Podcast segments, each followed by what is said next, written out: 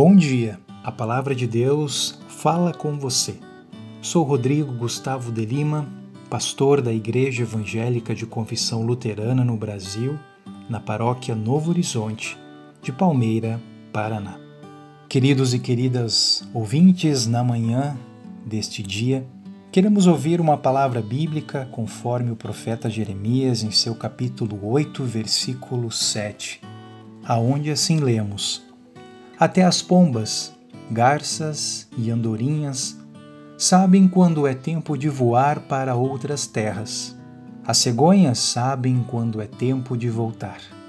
Mas você, meu povo, não segue as leis que eu lhe dei. Queridos ouvintes, queridas ouvintes, aqui também em outros trechos da Bíblia, Deus mostra a grande sabedoria existente nos animais e assim inscrita na natureza em geral.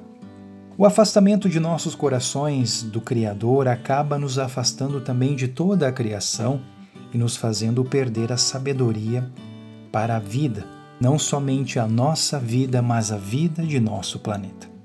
E esse distanciamento da natureza do outro de nós nos embrutece, aumentando assim a prática da injustiça.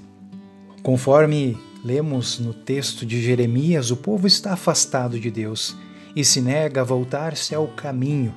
Ele nem sequer está disposto a dar uma parada e a refletir sobre o seu procedimento errado. Pelo contrário, Aquele povo continua em seu caminho para longe de Deus como um cavalo furioso, desenfreado, que corre para um campo de batalha.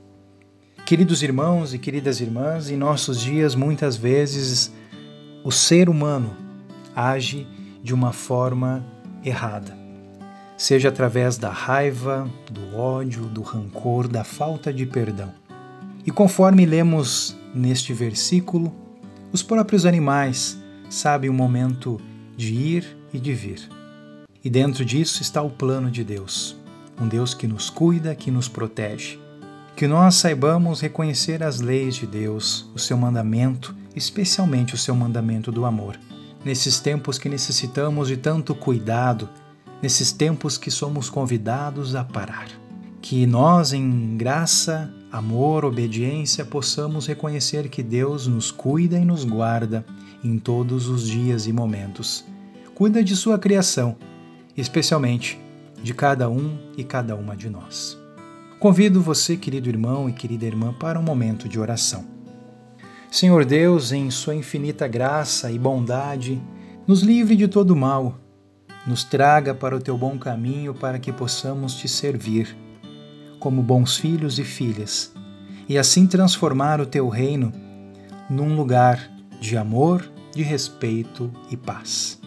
Assim oramos, Senhor Deus, em teu nome, hoje e sempre. Amém.